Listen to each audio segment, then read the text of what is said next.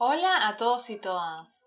En este episodio voy a continuar la conversación que tuve con Roque Bocalandro, guardaparques del Parque Iberá o Iberá Wetlands en inglés, el humedal más grande de Argentina. Bienvenidos y bienvenidas a Argentoc, historias en español argentino. Me llamo Mariel y soy tu profe de español en este podcast. Si querés tener acceso a las transcripciones gratuitas del episodio, podés entrar a argentoc.com. Buenas, ¿cómo va todo por allá? Acá estamos con un día soleado increíble. ¿No andás por Argentina ya? No sé si te enteraste, pero las fronteras ya están abiertas y está viniendo mucha gente a visitar. Los argentinos andamos contentos como perro con dos colas. Por fin vienen a visitarnos. Tan solitos que estuvimos estos años en uno de los países más australes del mundo, especialmente la Patagonia, la región en la que estoy en este momento. Y acá aparte estamos casi de fiesta. No sé qué pasó, pero a todos los argentinos se nos ocurrió viajar a la Patagonia este verano. Así que hay más gente que nunca. Pero bueno, si andás acá en realidad me imagino que querés seguir escuchando la charla que tuve con Roque sobre los esteros de Liberá. Bastante más al norte de lo que estoy ahora. Lo que sí, que no se te ocurra ir para allá ahora porque te vas a derretir con el calor. Mejor anda entre marzo y octubre, que esos meses son más fresquitos.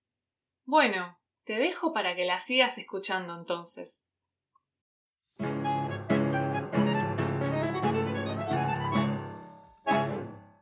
Por ahí lo que puede llegar a interesar a los que nos están escuchando es qué les ofrecen a ellos de excursiones, qué les ofrecen de paseo, de, experiencia, ¿no? Acá en, los esteros. Bueno, vamos a lo concreto entonces. A ver, a una persona que a un grupo de gente o chicos que vengan este, interesados en la naturaleza, este creo que es el lugar, es el lugar, porque la fauna y la, la mansedumbre habrán visto ustedes lo que es la oportunidad que tienen de acercarse a los animales sin que se, molesten es impresionante. Hay una gran variedad de mamíferos, entre ellos el ciervo de los pantanos, que es uno de los mayores de Sudamérica, una gran variedad de aves, que bueno, eso yo les decía que me, dedicaba al, guiado con gente que hace eh, avistajes de aves. Hay muchas gentes extranjeras que vienen eh, exclusivamente a ver aves y eso es un público que está ausente ahora con esta pandemia. Así que lo que creo que es importante resaltar también es eso. Después tienen en salidas en lanchas, se pueden hacer avistaje en la laguna, hay dos o tres circuitos, tienen para hacer eh, salidas en kayak, tienen para hacer cabalgata en el pueblo, que es algo cultural muy lindo, con gente lugareña que saben el idioma guaraní, pueden escuchar ese idioma que es un idioma tan lindo que aún se conserva en el lugar y eso es fundamental que no se pierda nuestra identidad acá como pueblo de, Corrientes. Este, es más, nosotros casi la mayoría entendemos, hablamos algo de guaraní. Tienen la caminata cultural, que es algo muy lindo, que también son personas acá que les explican y le van contando la historia. Dale, sí, sí. Eh, por ahí explicar qué son los guaraníes ah, y también explicar que la lancha es un, como un bote con motor. Bueno, la, la lancha es un bote, es una canoa grande con capacidad para hasta 11 personas, con motor fuera de borda, hasta 40 HP, no se, se tienen, se deben usar motores de cuatro tiempos para no contaminar a baja velocidad, se meten en los canales y se anda a botador, que es una tacuara, con una, en la punta un tipo, una, un remo, que se impulsa y en silencio. Entonces uno va escuchando solamente el sonido de, de las ranas, de los animales, el sonido de la naturaleza.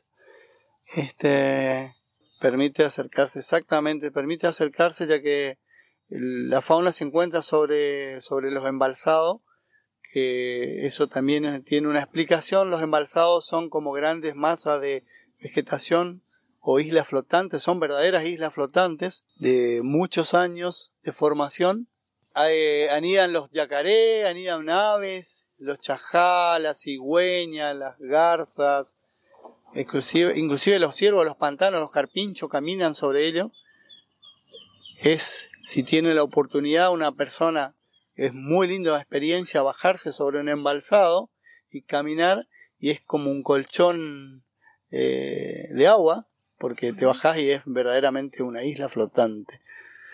Este, bueno, el idioma guaraní eh, tiene origen en, en los antiguos este, nativos de, de, Argentina, de, esta zona del litoral, eh, en la zona noreste, digamos, de Argentina, Misiones, Chaco, Formosa, Corrientes eh, y, Paraguay, ¿no? Este, es un idioma de, una raza, de la raza guaraní, que eran los guaraníes, que también tenían subdivisiones, eh, aún quedan poblaciones en misiones, por ejemplo, pueden tener la oportunidad de conocer algunas comunidades guaraníes y la verdad que ese idioma es un idioma que hasta hoy se conserva. Si bien ellos hablan una lengua diferente, porque son la idioma eh, de su antigua, es nativo, o sea, del nativo, se fue deformando algunas, algunas, algunas palabras, en Corrientes se habla de una forma, en Paraguay se habla de otra forma, en... De hecho, con, el quechua pasa lo mismo. Sí. Bolivia, Perú, Ecuador. Exactamente. Acá van a escuchar mucho a la persona del lugar decir el chamigo.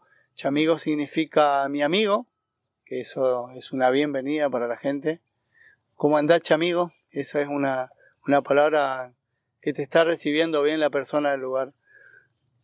o el, el enchamigado, el enchamigarse es eh, la juntada de amigos y eso la gente de, de que viene de otro país no puede creer que, el, que en un lugar te puedan recibir tan bien eh, como si fuesen conocidos de, de, de hace tiempo este, eso es algo que no existe en todos lados. En las grandes ciudades se mira con desconfianza al que viene a acercarse. Y acá no, acá la gente te recibe bien. Es más, yo tuve la oportunidad de tener un bar, que ahora lo tengo cerrado, pero acá convergían toda la, la, toda la sociedad. O sea, venían, se juntaban los lugareños, se juntaban los turistas, tanto extranjeros, argentinos y, y todo, ¿no? Eh, este, la gente local. Y eso les gusta mucho a la, a la gente que viene de otro lado, venir y charlar con la gente. Porque también conocer un lugar no significa venir a conocer solamente la, la parte del pueblo y la fauna del lugar, sino también conocer a la gente. Eso también hace que esta es una buena oportunidad de conocer un lugar. Sí, definitivamente. Tal cual. Eh, la gente te hace todo el lugar. Toda, toda la experiencia del lugar depende mucho de la gente. Totalmente. Totalmente, este, sí. No, esa oportunidad que tiene el visitante es eh, muy enriquecedor para la persona que viene. Porque no en todos lados tenés la oportunidad de, hablar con la gente donde vas. Es un lugar de turismo masivo. Eso, eso también. Eso hace toda la diferencia. Ni queremos tampoco. No, no.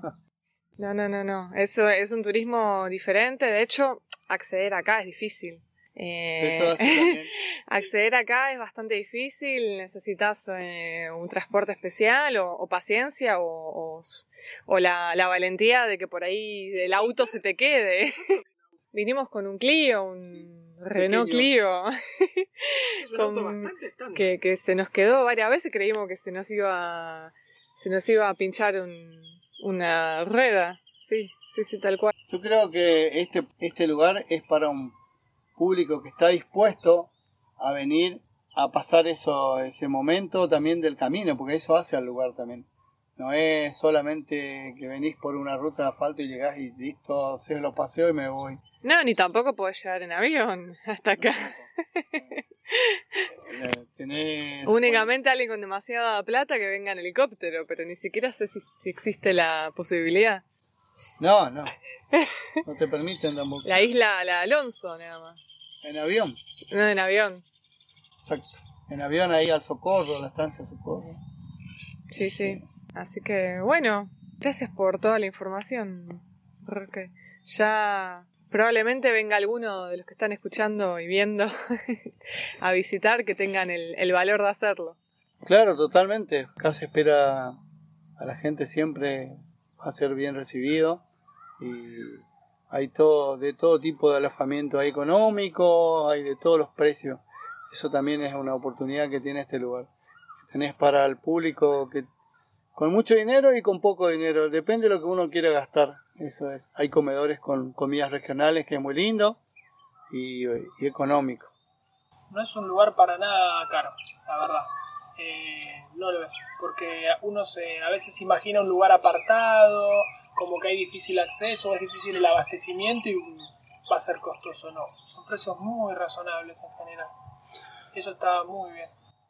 Esa es, es muy- está muy bueno escucharlos a ustedes chicos porque la verdad que eh, hay muy mala información muchas veces de que los esteros de verdad es carísimo, que es solamente para extranjeros, que es solamente para quienes tienen dólares o, o mucha plata y no es así. Pellegrini o los esteros tiene lugares muy accesibles los precios y ustedes lo vieron, lo pudieron comprobar. Sí, sí, sí, sí. Es un- para un público sencillo o para un público con otro tipo de, de- de- de economía, ¿no?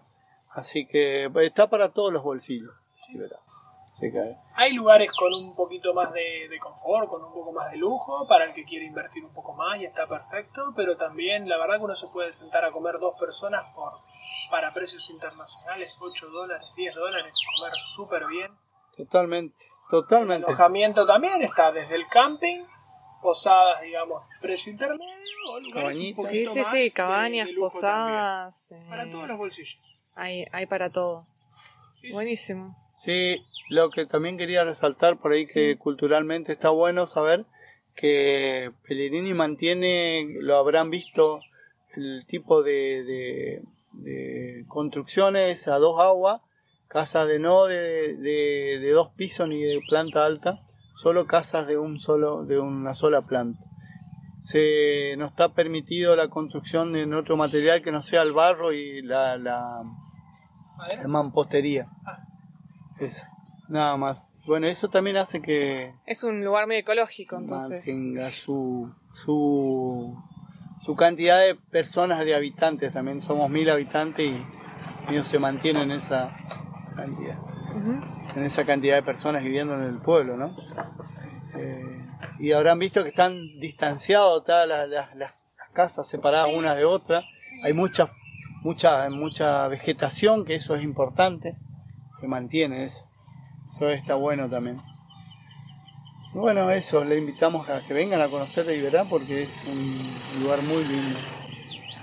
Buenísimo, bueno, muchísimas gracias por, eh, por toda la información y por, eh, por eh, acceder a hacerte esta entrevista.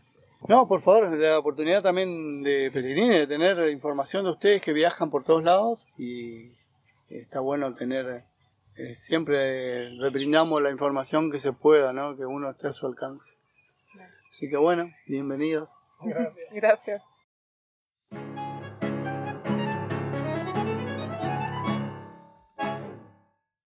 Y ya segurísima de que estás convencido de ir, ¿no? Posta que es una experiencia increíble. Pero qué decirte, vas a escuchar eso de mí sobre casi cualquier lugar de Argentina.